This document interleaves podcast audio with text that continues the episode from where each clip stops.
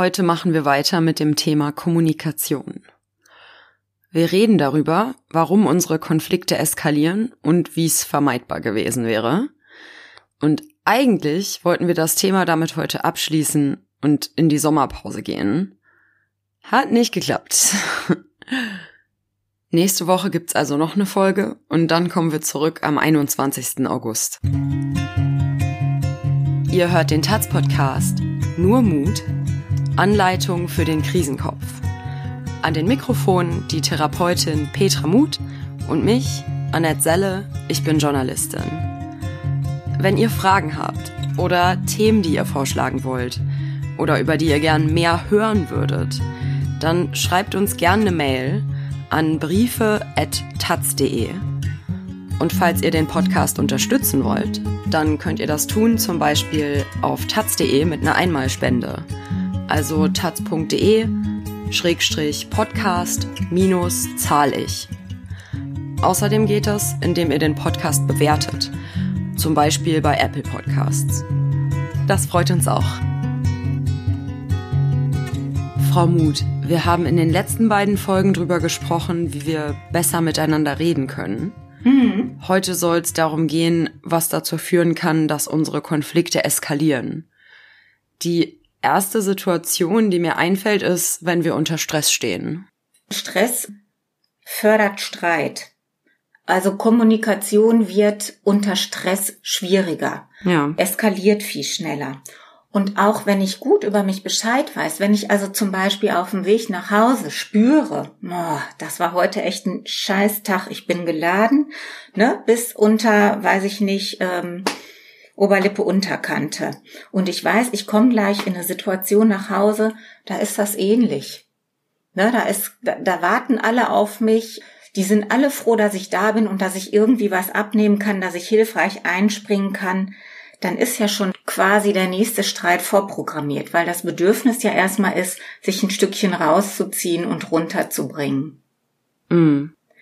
Und wenn mir sowas klar ist, kann ich damit ja anders umgehen. Dann kann ich zum Beispiel mit meinem Partner ein Commitment finden, wie die erste halbe Stunde brauche ich für mich. Sprech mich da bitte nicht an. Und dann bin ich gerne da, dann übernehme ich oder wie auch immer, zu welchen Dingen man kommt.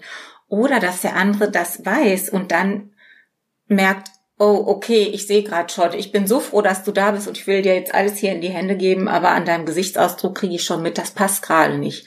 Wann kann ich dich denn ansprechen?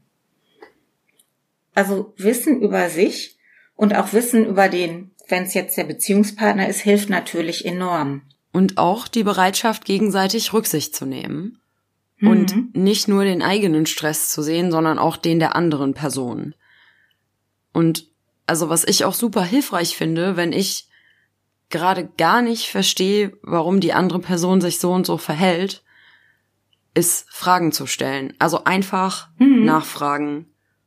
Warum machst du das gerade so und so? Das kommt bei mir so und so an. Mhm. Ja. Und das ist toll, dass Sie das machen, weil das passiert nämlich oft in Kommunikation überhaupt nicht. Es geht darum, das zu sagen, was eh schon im Kopf ist.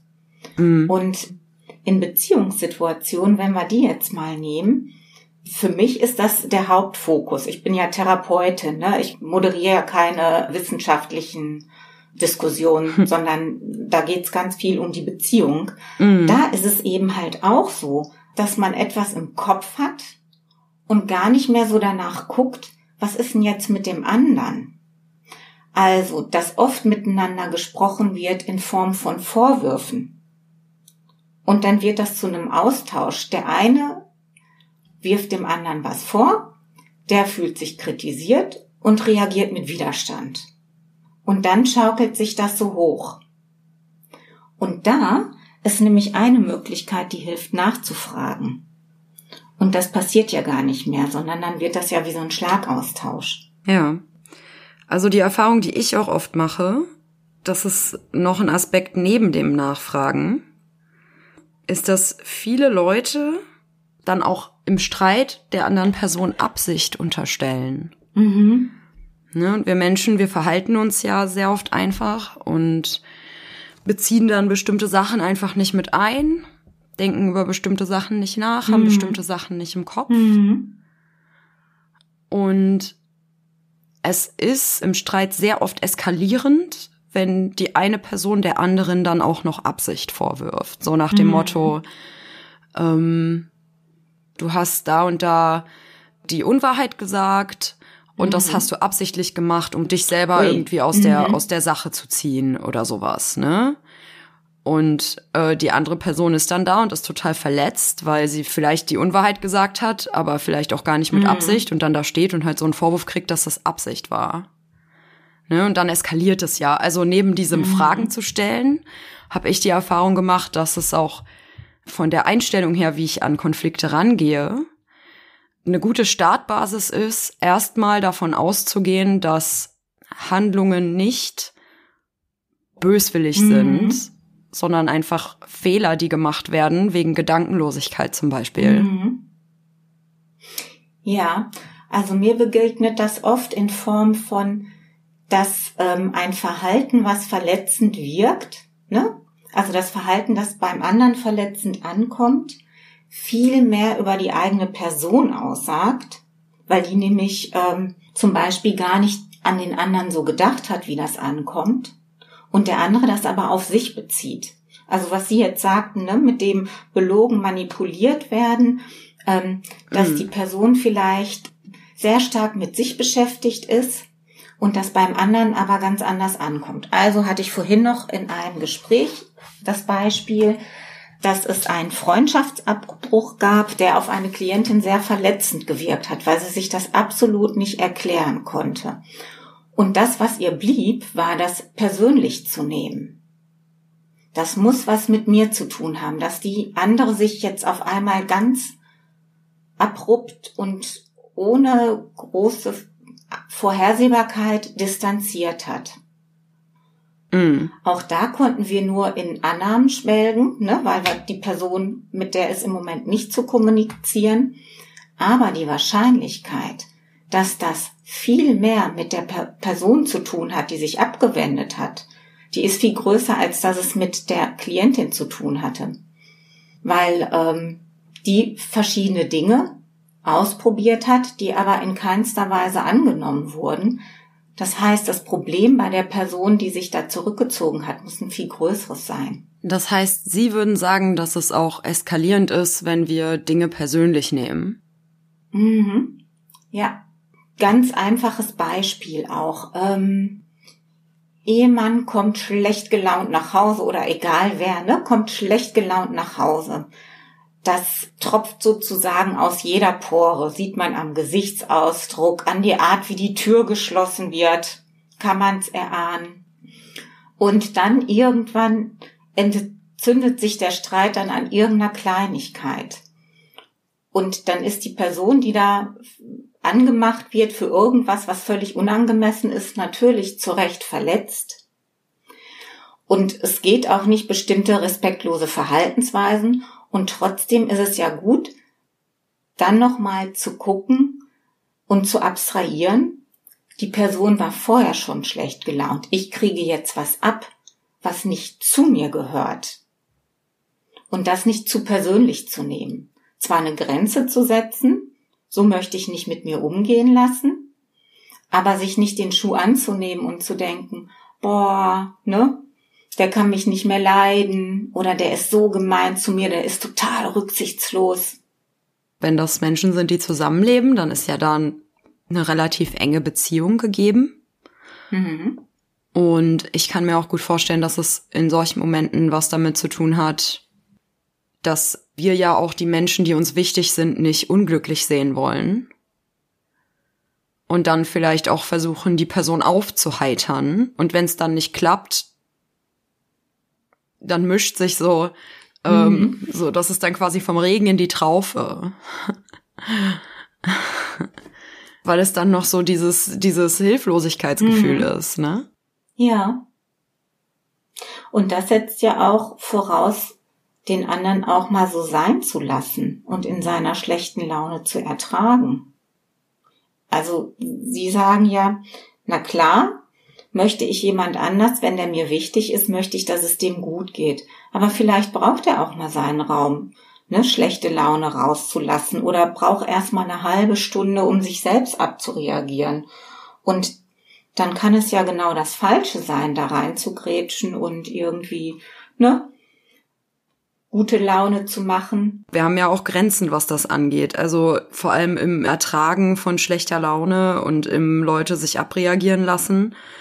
Ähm, es gibt ja ein Maß irgendwie, das notwendig mhm. ist, aber es gibt auch ein Maß, wo dann ein Selbstschutz ganz nett ist.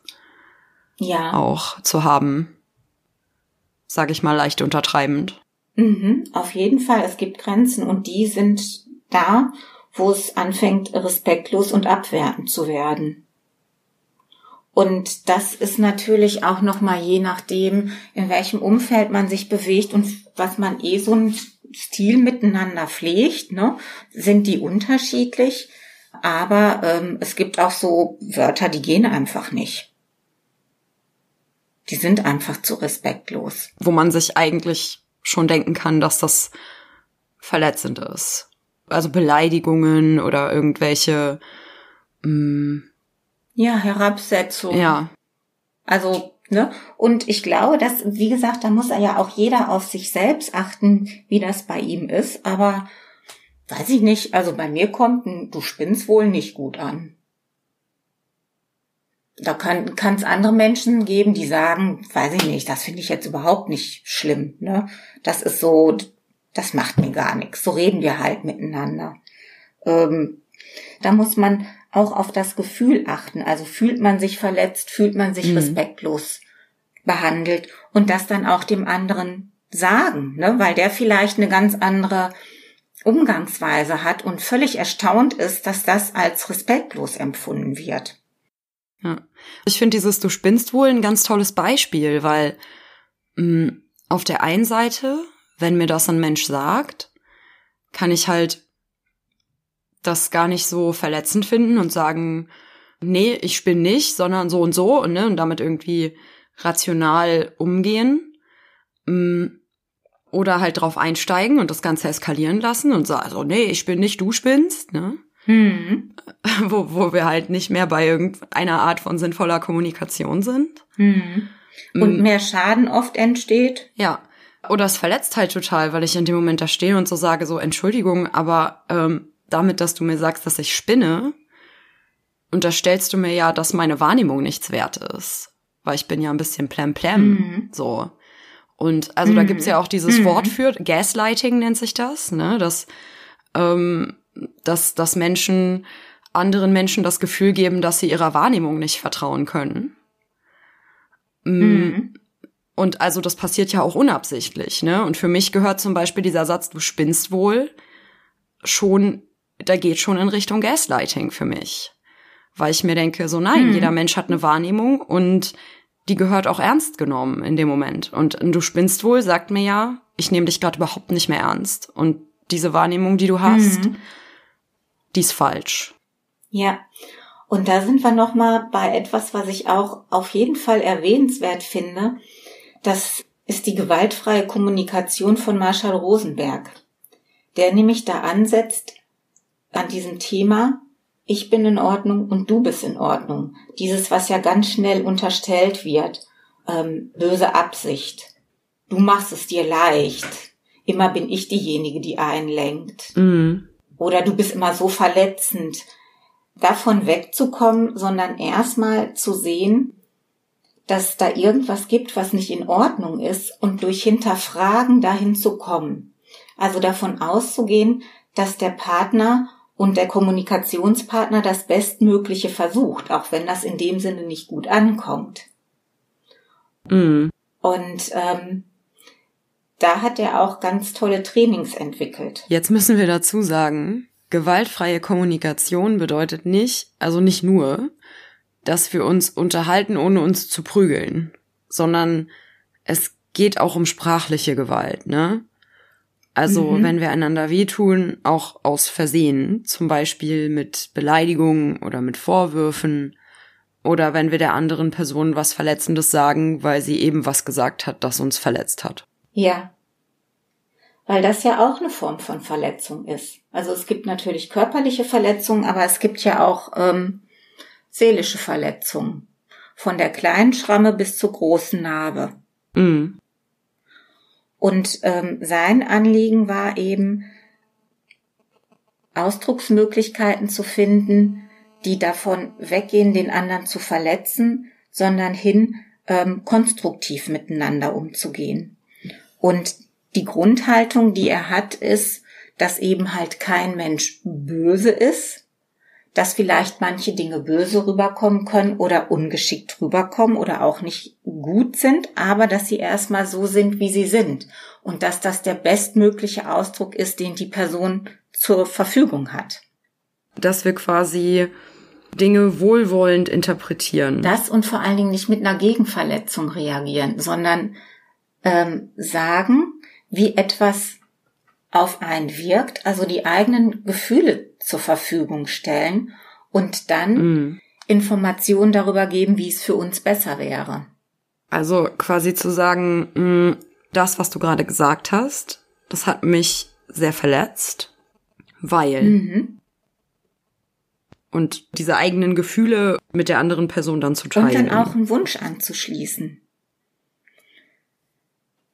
Also für mich wäre es okay, wenn es so und so laufen würde. Oder ich würde mir von dir wünschen, dass du mich nicht anpammst, sondern mir sagst, mhm. dass du gestresst bist.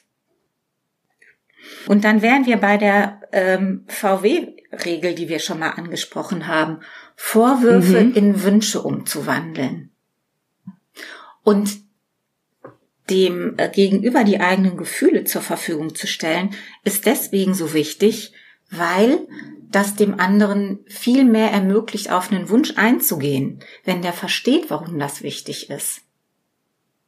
Weil es mhm. kann ja auch manchmal Sachen geben, ähm, die irgendwie paradox sind oder für den anderen gar nicht so schön sind, aber wenn der mitkriegt, dass es eine hohe Wichtigkeit für einen selbst hat, dann ist das ja viel nachvollziehbarer. Mm. Dann ist man ja auch gerne bereit, auf jemand anders einzugehen, den man ne, schätzt. Das erfordert aber quasi so eine Bereitschaft. Mm, und es erfordert, dass das Gespräch bis dahin nicht so gelaufen ist, dass irgendwer schon in einer Verteidigungshaltung ist, ne? Ja.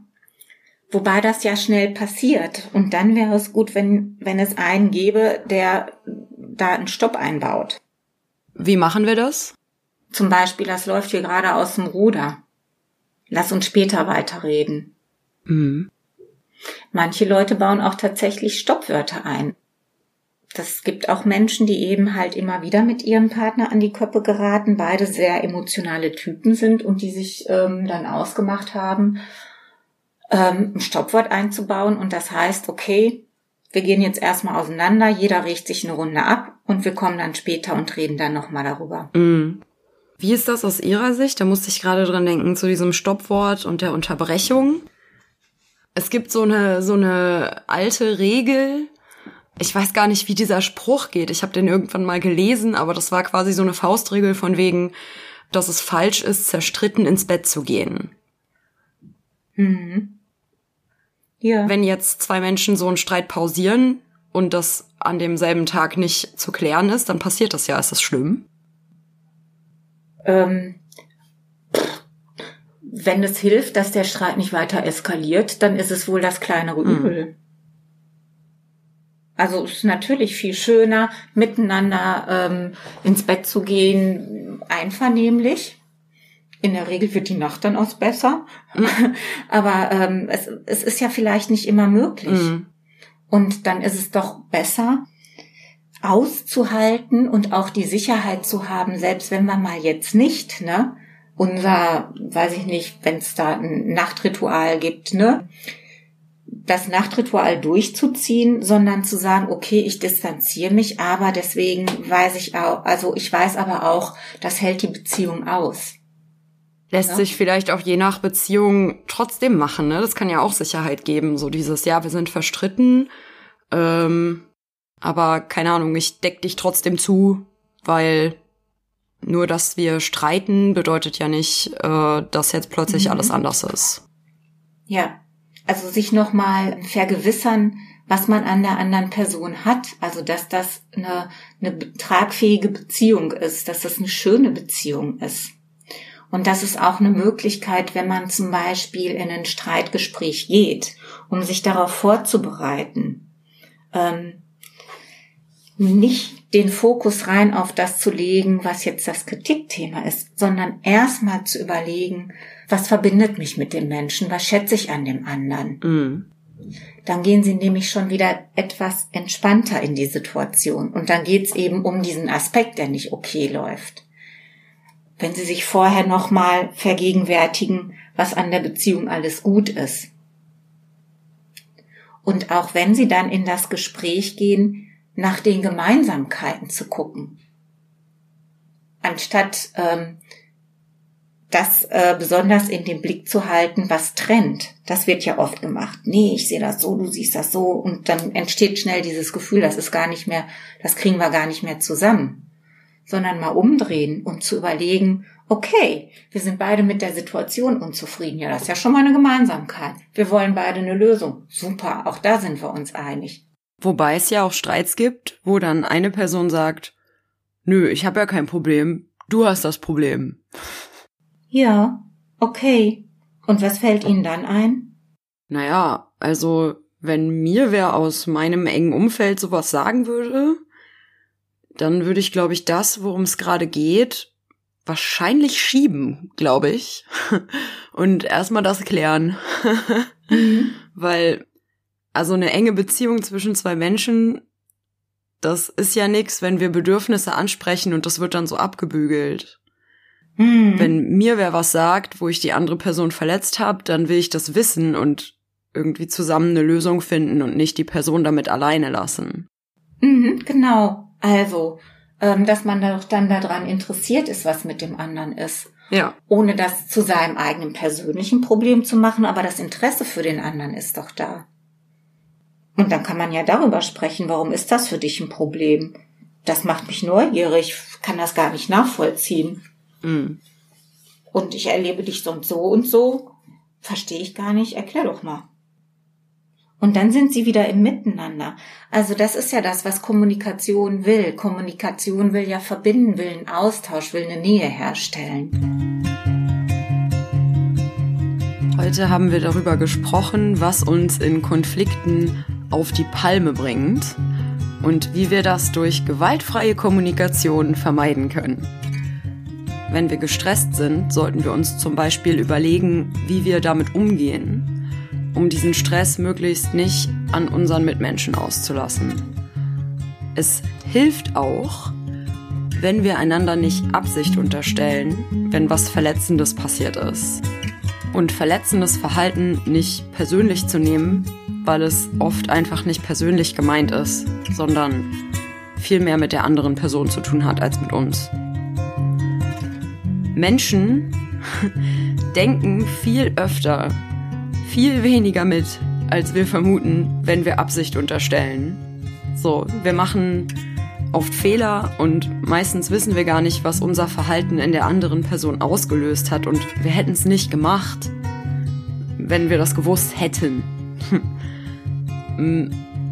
wenn ein Streit eskaliert, wenn wir uns zum Beispiel gegenseitig nur noch Vorwürfe machen oder sowas, ist das Gespräch nicht mehr hilfreich. Dann können wir zum Beispiel abbrechen und wann anders weitermachen. Und egal worum es geht, wir streiten uns, um was zu klären. So, das ist anstrengend, aber wir machen es trotzdem, weil wir einander wichtig sind. Und insofern hat jeder Konflikt auch immer was Verbindendes. Ne? Weil wir das zusammen machen. Und wenn es nur ist, dass gerade niemand Bock auf dieses Gespräch hat. Nächste Woche kommt die letzte Folge vor der Sommerpause. Dieses Mal wirklich. ähm, wir reden darüber, ähm, wie es ist, wenn wir Kommunikation nicht als verbindendes Mittel benutzen, sondern als Waffe in einem Machtkampf. Und wie wir da wieder rauskommen.